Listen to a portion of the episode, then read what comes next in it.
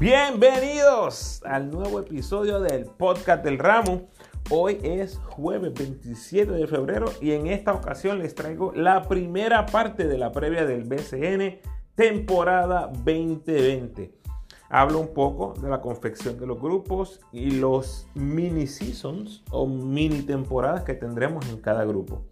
Después se une el agente libre Edgar Vargas quien previamente trabajó en medios para el BCN, y con él nos tiramos el medio con nuestras predicciones para los valores del año en esta temporada. Hablamos de novato del año, progreso del año y MVP, entre muchos otros. Al final, el pensamiento del día vía Emi Andújar. Muy duro, Emi, tienes que escucharlo. En la parte 2 de la previa, que sale el viernes, vamos a hablar del grupo B, y el sábado sale la tercera parte de la previa analizando el grupo A. Así que van a tener bastante material para escuchar y entretenerse un rato este fin de semana. En el episodio anterior analizo el equipo nacional de Puerto Rico en su actuación ante Estados Unidos en esa primera ventana del AmeriCup 2021. Hablo un poquito de cada juego y después hago énfasis en la actuación de los 13 jugadores. Así que date la vuelta para que escuches mi análisis y me dejes saber cuál es tu análisis de estos dos partidos y nuestros jugadores. Te recuerdo que me puedes seguir en tu red social favorita, Instagram, Facebook y Twitter como El Ramo Opina. Y te invito a que te suscribas al podcast en Anchor o Spotify si no lo has hecho. Si me quieres escribir, hazlo a elramoopina.gmail.com. Gracias por tu sintonía, gente. Que disfrutes.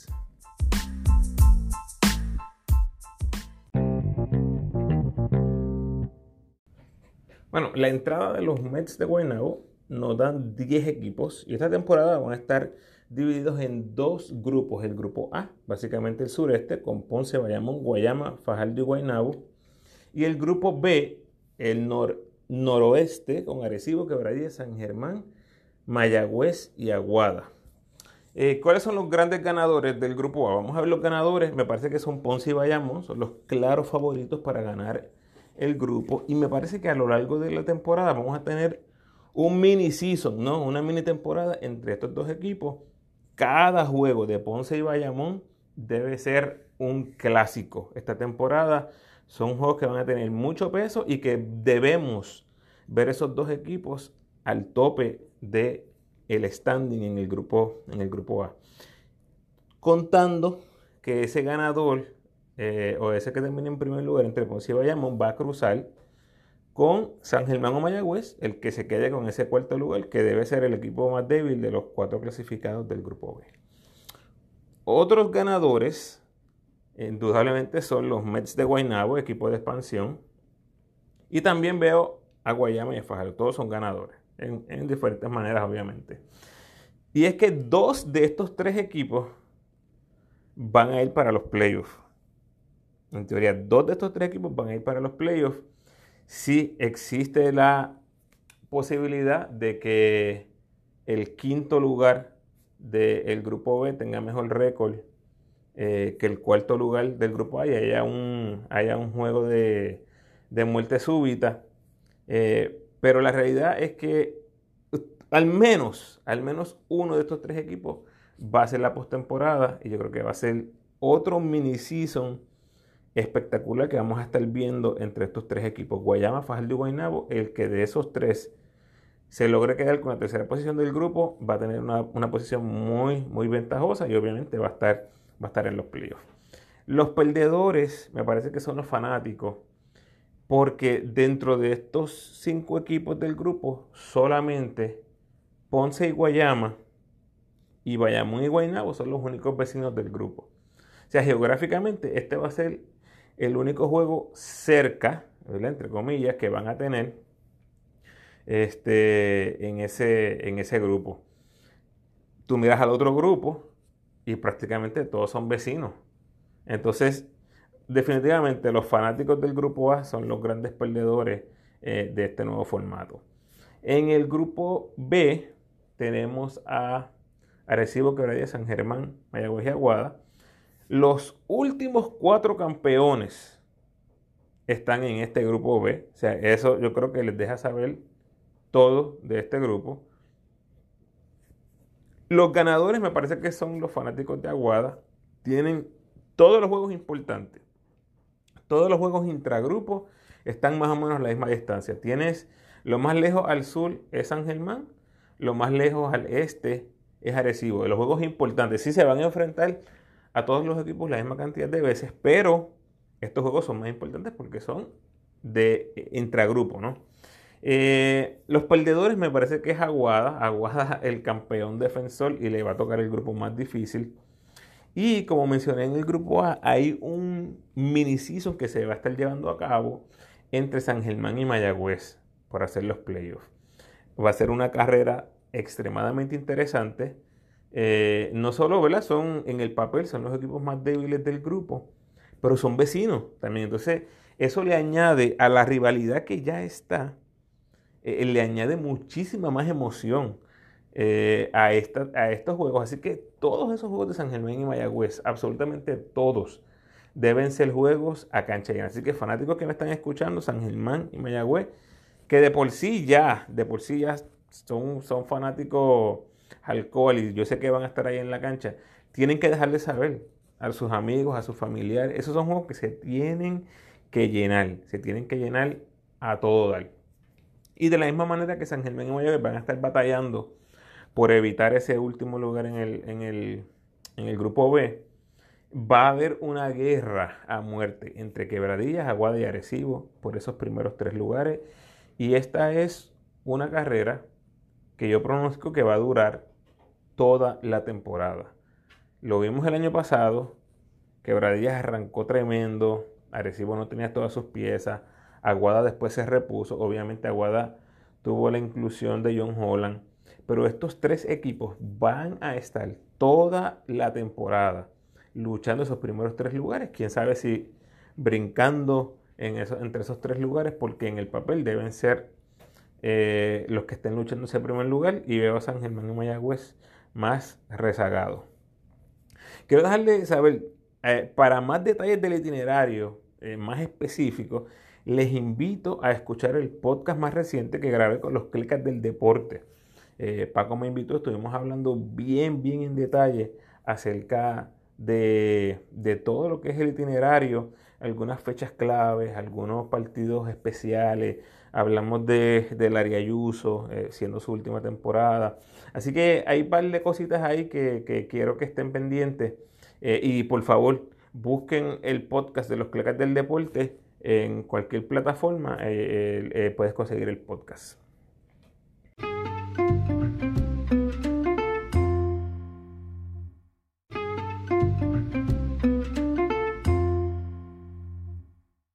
Bueno, vamos a una de mis partes favoritas. Siempre, cada año, tenemos la previa y tenemos las predicciones de los valores del año. Esto es tirarse al charco, pero una cosa brutal. Y en esta ocasión Estoy súper contento porque tengo conmigo a Edgar Vargas. Saludos, Edgar.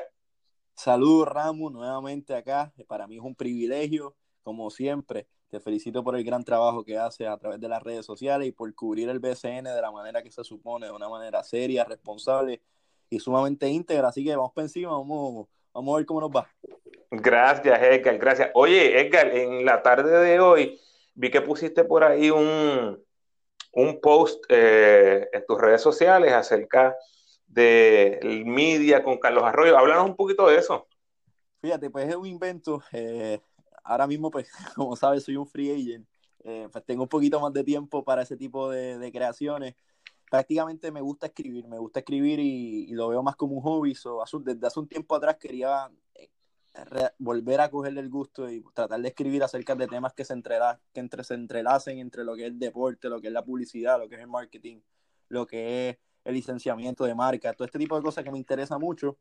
So, bajo esa premisa, pues me di a la tarea de, analizar la figura de Carlos Arroyo, que es un ícono del baloncesto en Puerto Rico, y analizar todos estos tipos de alianzas estratégicas que hizo durante su carrera en el baloncesto por las pasadas dos décadas con diferentes marcas en Puerto Rico y prácticamente un recuento histórico eh, con alguna de sus integraciones, algunos de sus anuncios. Así que yo lo consideré bien, bien interesante. Tenía un poquito la duda de que si la gente lo hubiese percibido igual y afortunadamente pues he tenido buena, buena crítica, así que vamos a ver, vamos a ver qué seguimos inventando por esa línea.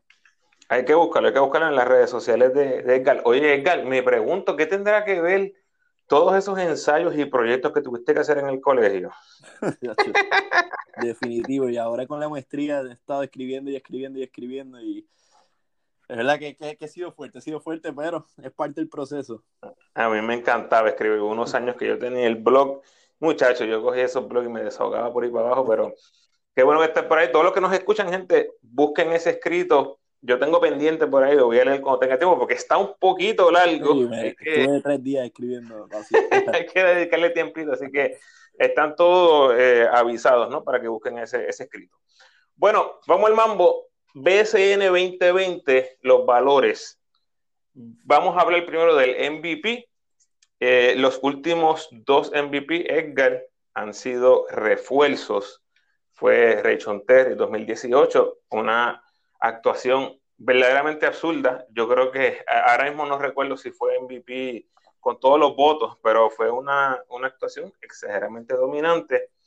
Y el año pasado se dio el caso bien particular de Brian Conklin, que empezó con los piratas, terminó con los indios, y realmente nadie puede dudar de eh, cuán valioso fue para tanto para los piratas como para los, para los indios. Pero realmente la historia nos dice que antes de eso, la gran mayoría han sido jugadores nativos. Así que mis candidatos más fuertes para MVP esta temporada, David Vuelta, Javier Mojica y Víctor Liz. David Vuelta me parece que va a empezar temprano con los capitanes. La falta de Walter Hodge y ya la figura de vueltas, eh, ¿verdad? emblemática ahí en Arecibo. Un bien parecido a lo que representa Javier Mojica, un jugador, un two-way player con los vaqueros, este, que tiene ofensiva, viene de promediar su mayor cantidad de puntos este, este año pasado, el 2019. Un jugador que no le teme a nada en el lado defensivo y Víctor Liz, que fue uno de los candidatos del año pasado. Creo que esos son mis tres candidatos principales como nativo. Eh, cuéntame de esos tres o si tienes algún otro que te llame la atención este año, Edgar. No, yo concuerdo bastante con, con, tu, con tu línea de pensamiento. Yo creo que en el caso de Víctor Lee, lleva varios años que siempre acaba segundo en la segunda posición en ese tipo de galardón. Yo creo que es algo que ya él tiene como meta personal. Y Víctor Lee, pues, eh, va a llegar temprano, va a llegar desde el primer día al equipo de los Leones de Ponce. Y siempre que Víctor, pues, en los últimos años hemos visto un Víctor Lee en muy alto nivel. Tocando el caso de Huerta, es otro jugador que me intriga mucho, ya que va a llegar temprano, se va a coger unos días a lo que se reincorpora a los capitanes, luego una larga temporada en, México. Pero hay que ver también qué pudiese traer. Yo, en lo personal, entiendo que Víctor Lee ya, yo creo que es algo que él tiene en, tachado, tachado en su, en su lista. Yo creo que es algo que ya le está buscando. Yo creo que él, es algo que ya él siente que le merecía desde hace un tiempo atrás y que quizás pues eh, vaya, vaya a ser galardonado en esta temporada. Otros posibles nombres que pudiesen venirnos a nuestra mente es Javier Mojica en el caso de Bayamón. Y dos nombres que, que quizás la gente pudiera decir, no, esto está un poco raro, pero yo creo que tras la temporada de Isaac Sosa el año pasado con San Germán y, y hasta el mismo Yerrel de Jesús, asumiendo que, que Walter Hodge llega un poco tarde y le den la posición de armador desde el saque y, más aún con lo bien que vino jugando desde, desde Nicaragua, yo creo que pudiese ser hasta un jugador que, que, que pudiese dar de qué hablar. Eh, me encanta que menciones a Isaac Sosa porque en esa misma línea me parece que está Ángel Rodríguez, que a, pesar de que va a llegar tarde, yo siento que una vez él pise la las canchas del BCN, va a ser el mejor base en el BCN, el mejor pointer en el BCN. Y yo siento, yo no sé algo dentro de mí que me dice, si él llega, él se va a comer esta liga, se, se los va a comer vivos a todos. y nosotros vemos ese, ese efecto cuando viene Gary, que después que quedó MVP, las próximas temporadas que ha venido, eh, obviamente llega tarde, ¿verdad? Ha estado, ha estado activo en el baloncesto internacional, pero viene virado, como decimos. y si Angelito tiene, te bebe esa misma pastilla, yo creo que olvídate de eso. Pero te voy a dar un dark horse, un, un dark horse, como dice el gringo, Derek Riz, de los caliduros de Faldo. El año pasado tuvo una actuación magistral con los cariduros eh, un jugador que era una máquina de doble doble, promedió 17 puntos, 10 rebotes, eh, casi un robo por juego, con un porcentaje de campo muy bueno. asumiendo, bueno, sabiendo que no está Jadel, eh, esos tiros van a caer en otras personas. O sea que ese, esos números de, de Derek Gris, además de su inclusión en el equipo nacional, yo creo que es una motivación adicional eh, que puede ser que esos números se trepen a 20-10. Un 20-10. yo, estoy de acuerdo 100%. Yo estoy de acuerdo 100%. Lo que vimos de Derek Chris el año pasado yo creo fue una sorpresa para todo el mundo. Y la, la realidad del caso es que, que, se les dio la oportunidad y supo aprovecharla. En muchas ocasiones se le dan este tipo de oportunidades a jugadores y los jugadores pues no están listos para, para sacarle el mayor de los provechos. Él por su parte se mantuvo entrenando, se mantuvo enfocado y eventualmente cuando le tocó, pues supo capitalizar. Otro nombre que me gustaría tirarte por ahí, Ramos, es Rigoberto Mendoza, que aunque no va a arrancar la temporada porque todavía eh, está cogiendo sus notitas de descanso, es un jugador que sin dudar a, sin lugar a dudas pudiese ser eh, calibre MVP de esta liga. Eh, máximo cuando fue el jugador más valioso en la serie final del año pasado y conoce el sistema de agua de rabo a cabo. Así que yo creo que otro jugador que a la medida de que llegue temprano a los santeros de agua, pues es un jugador que hay que tener en conversación. Muy bien. Bueno, ahí tienen un par de nombres para que para zumbar a la conversación con sus panas. Vamos a ver quién se lleva ese galardón. A lo mejor no es ninguno de estos. a lo mejor hay uno de esos refuerzos que nos sorprende eh, y se lleva el MVP. Vamos a estar bien pendientes. Bueno, Edgar, vamos al novato del año. Una lista de verdad que me, que me fascina este año porque veo muchos candidatos. Entre los mayores candidatos que veo, y te los voy a mencionar, mis cinco candidatos más fuertes, y, y podemos hablar un poquito de cada uno.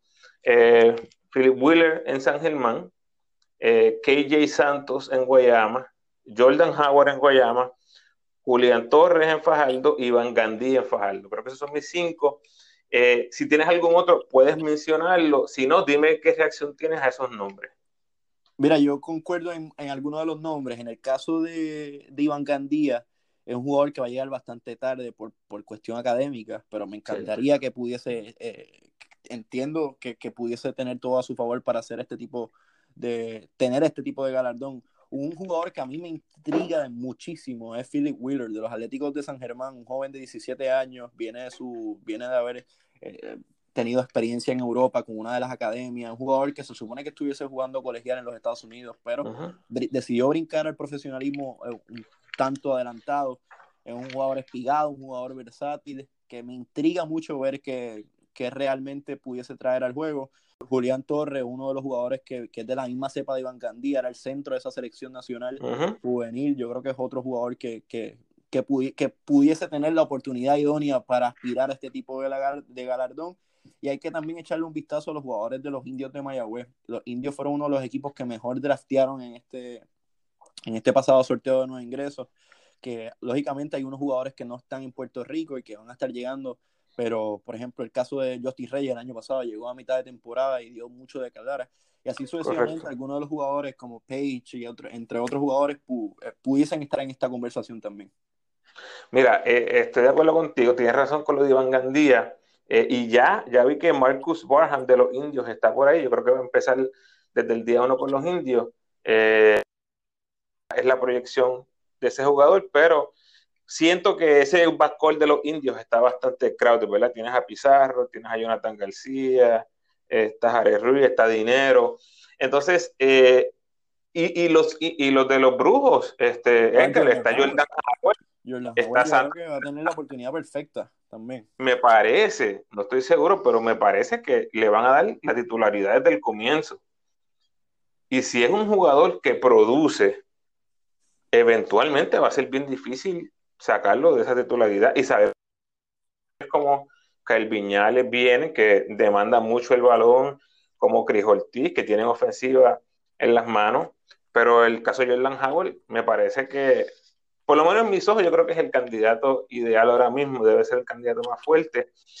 Y con Santos, Edgar, tengo muchísima expectativa. Este era uno de mis jugadores favoritos en, la, en, su, en las categorías juveniles este, en las categorías menores, es, un jugador que tú lo veías y yo lo miraba automáticamente en el equipo nacional, porque era un 3, un 6-7 natural. Fuerte, que mm. tiraba de 3, que donkeaba, que brincaba, que defendía, que tenía ofensiva, era un jugador completo y las lesiones aparentemente le echaron la carrera abajo y él está levantándose, como quien dice, este, eh, este es su primera temporada profesional que va a tener ahora eh, una oportunidad, yo espero, Yo espero que en los, en los minutos, y si él tiene cualquier, en lo más mínimo, él, él, tenga algo de lo que era el jugador anterior que Jim Santos, yo creo que sería un candidato fuertísimo también. No, sería algo sumamente positivo para el baloncesto en Puerto Rico.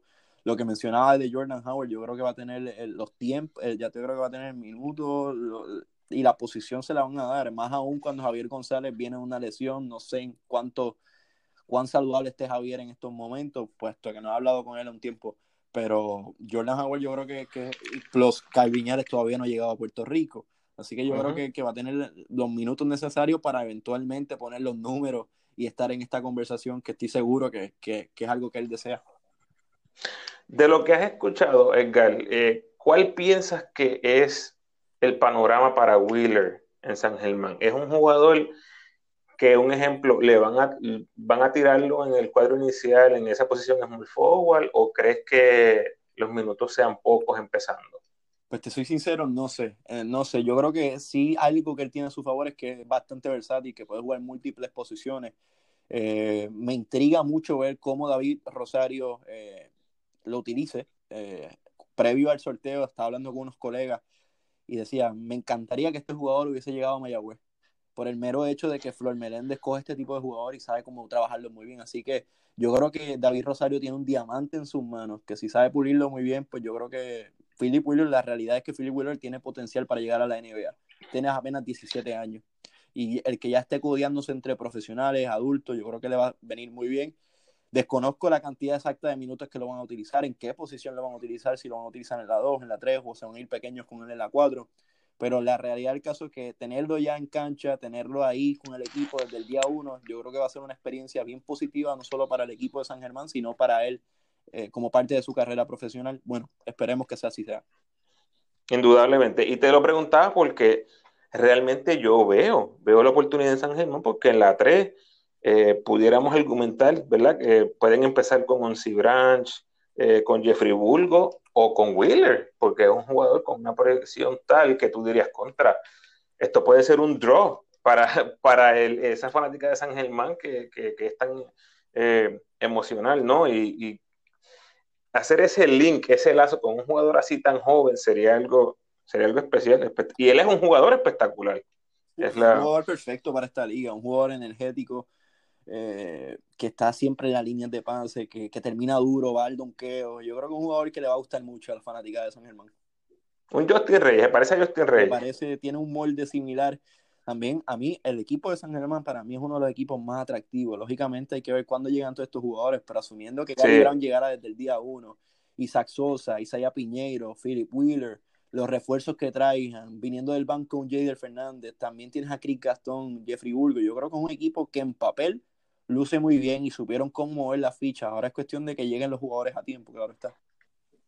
Claro que sí, va a estar pendiente. Bueno, y te hablé de Justin Reyes, que se parece a, Wheeler, y vamos a hablar del defensa del año, que Justin Reyes es mi candidato. Lo veo como un jugador eh, extremadamente eficiente en el lado defensivo, promediando probablemente más de un robo, más de un bloqueo por juego, eh, siendo esa, esa figura defensiva dominante en, en Mayagüez, que lo fue el año pasado y este año pues esperamos que sea eh, un poquito más de eso y, mejor, ¿no?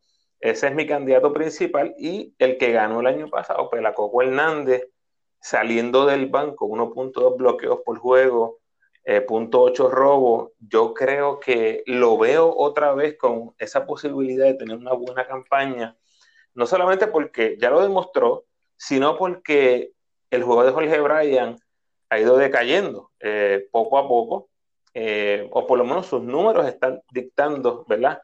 Una baja, una merma en producción. Y si eso sigue ese patrón de Jorge Bryan de los últimos tres años, me parece que Pelacoco tiene una oportunidad enorme de jugar más minutos. Y si es más minutos, es más producción.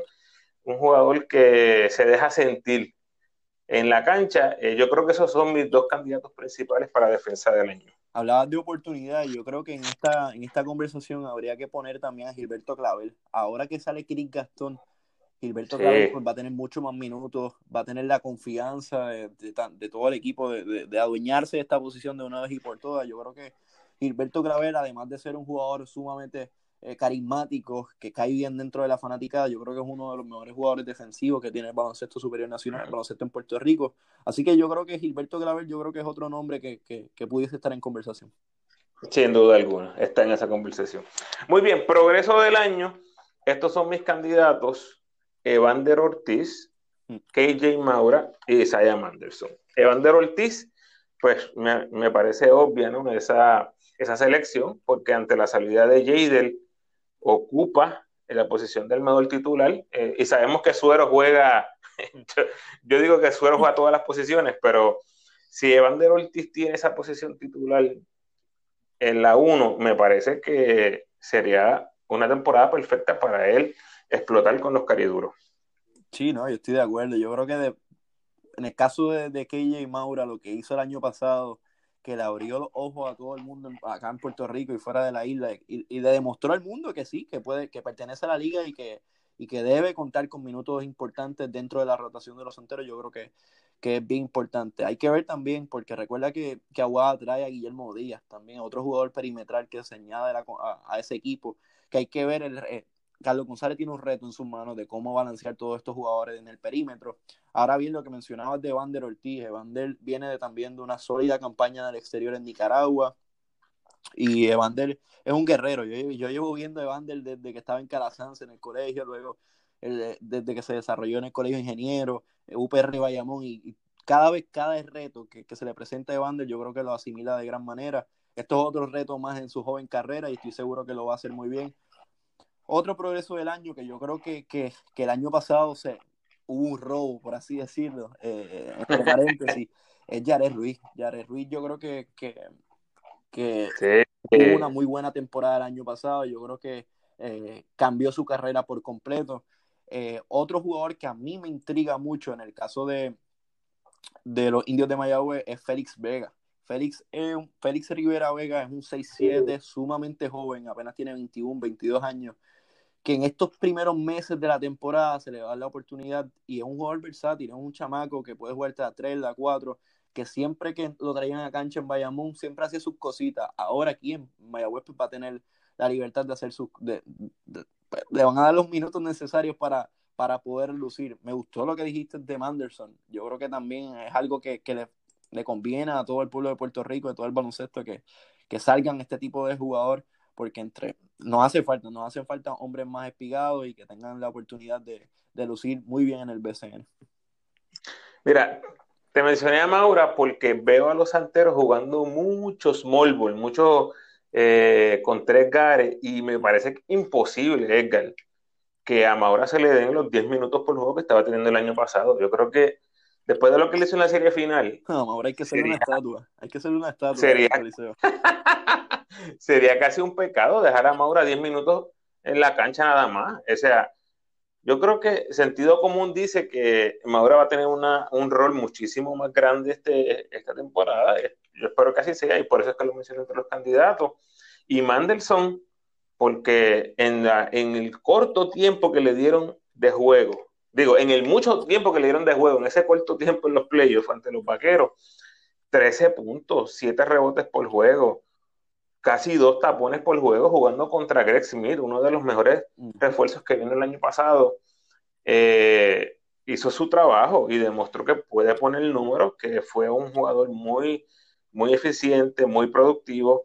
Así que por eso es que lo veo y, me encanta Félix Rivera porque realmente sí, estoy de acuerdo contigo, las pocas veces que le dieron tiempo de juego, eh, hacía, hacía su trabajo, hacía sus cositas y lo bueno que tiene es que Felo, eh, perdón, es que Flor eh, le va a dar tiempo. Sí, no, definitivo. Es otro jugador que también es joven y que le van a dar la oportunidad en este arranque de temporada de Luis López, el armador suplente de los Leones de Ponce, producto de la cantera de los Leones de Ponce. Yo creo que ellos han sido claros en todo momento que este es parte de, su proyecto y que le van a dar la oportunidad y que ellos entienden que ya es hora de que Luis pues tenga minutos significativos.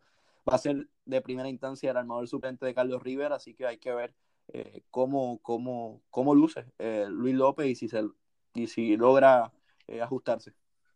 Sin duda alguna, sin duda alguna. Vamos a estar pendientes a Luisito también. Muy bien, vamos a pasar a sexto hombre. Esta está bien complicada. La verdad, yo estaba buscando y buscando y me parece que Pelacoco, el, el, reigning Six Man of the Year, ¿verdad? Es un candidato fuertísimo, por lo que ya mencioné acerca de en el defensa del año. Eh, y no sé, no sé realmente que otro jugador tenga esa potencial. Veo, mencionaste RL, si RL es el, el, el titular, veo a Denis Clemente como un candidato fuerte, eh, veo a Moncho eh, en los Piratas como un candidato, veo a Benjamín Colón otra vez como un gran candidato, e jugando detrás de E inclusive hay que ver con qué plantel arranca como titular los Mets de Guaynabo. Porque si Carlos Emory viene del banco, es un jugador que cuando está mentalmente estable, eh, da de que hablar. Eh, tiene básquetbol eh, y, y sí. un jugador que pudiese estar en esta conversación. No, indudablemente. Y el hecho de que de la misma manera va a tener mucho tiempo de juego. Él puede jugarte la 2, la 3, la 4. Eh, la oportunidad va a estar ahí. Otros candidatos que me gustan, dependiendo obviamente del tiempo de juego, mencioné a Maura, eh, si se le da ese rol de, de, de point guard, eh, backup en, en, los santeros. Y JD Bulgo, que creo que tiene muchísimo baloncesto ese jugador. Hasta el momento no se le ha dado mucha cancha en el BCN. Yo creo que ya está recuperado, está animado, está motivado de jugar en San Germán y me parece que este, este año pudiera ser su año para Bulgo. No, yo estoy de acuerdo 100%.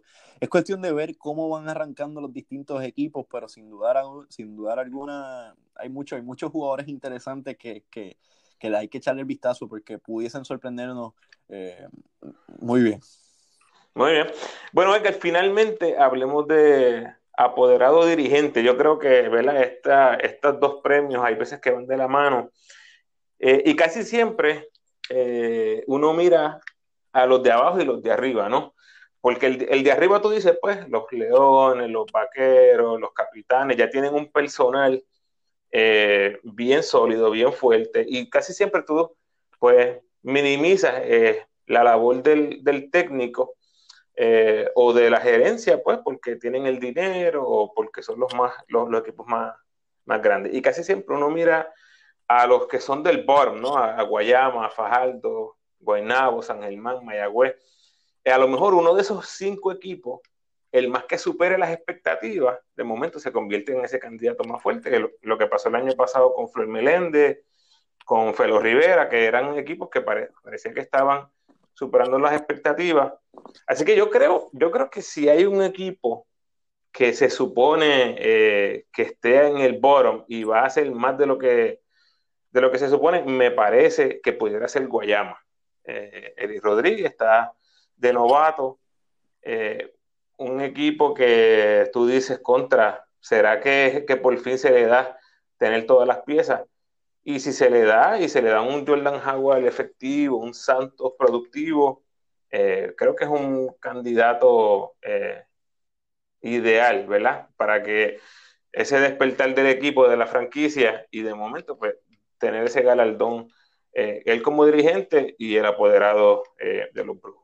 Sí, no, yo estoy de acuerdo 100% y ese era uno de los nombres que iba a poner sobre la mesa, porque siempre que se miraba, siempre que se analizaba el equipo de Guayama, decían, hay mucho personal, pero por X y Y razón no engrana el equipo.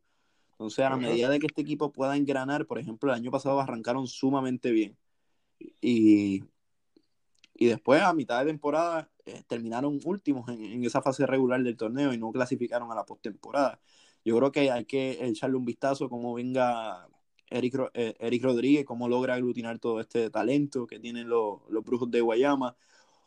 También lo que hizo Felo el año pasado, conozco a Iván, eh, pero lo que hizo Felo el año pasado ya pone un estándar, ya pone una, ya pone, ya le da una identidad a los cariduros de Fajardo que hay que ver también, analizar lo que vaya a hacer Iván, pero también, pero ya uno sabe cómo, cómo es este equipo, ya de por sí por último, habría que ver cómo es Carlos Calcaño, Carlos Calcaño y, y, Carlos González. Yo creo que lo que ha hecho Carlos González en los últimos años en el BSN, eh, prácticamente desconozco desde cuándo hace que no sea, pero ganar con dos equipos diferentes, siempre estar en el tope de la fase regular en cada, con cada uno de los equipos, yo creo que dice mucho, porque a veces uno dice ah, sí. que el equipo no tiene talento, pero cuando el equipo tiene mucho talento también es complicado y cómo tratar de aglutar todo esto eh, es complejo. Este año no van a tener a John Holland, Ricky Sánchez acogió el retiro, así que son dos figuras bien importantes, John Holland por lo que traía cancha y Ricky Sánchez que era el corazón del equipo en el camerino. Yo creo que son dos bajas importantes que hay que ver cómo, cómo logra Aguada eh, resolver con ella. Y Carlos Calcaño tiene tres refuerzos al mismo tiene, va a tener tres refuerzos.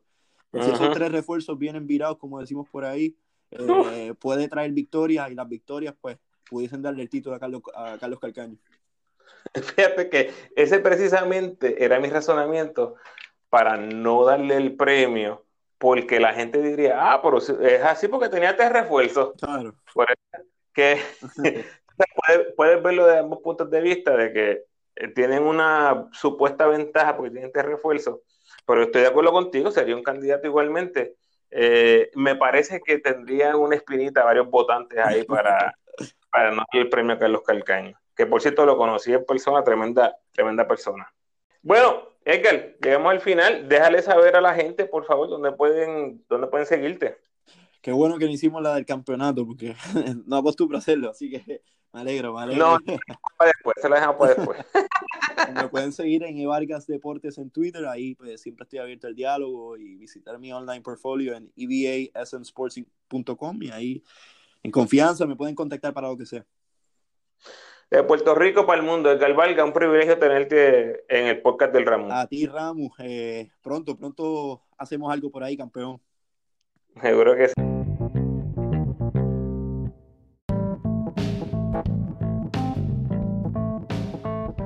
Gracias, mi gente, como siempre, por sintonizar y gracias a Edgar por aceptar la invitación al podcast. Por favor, déjame tus comentarios en el post de este podcast, ya sea en Facebook, Instagram o Twitter.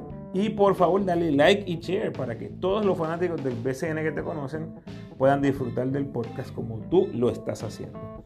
Como siempre, te invito a que te suscribas al podcast y me sigas en tu red social favorita.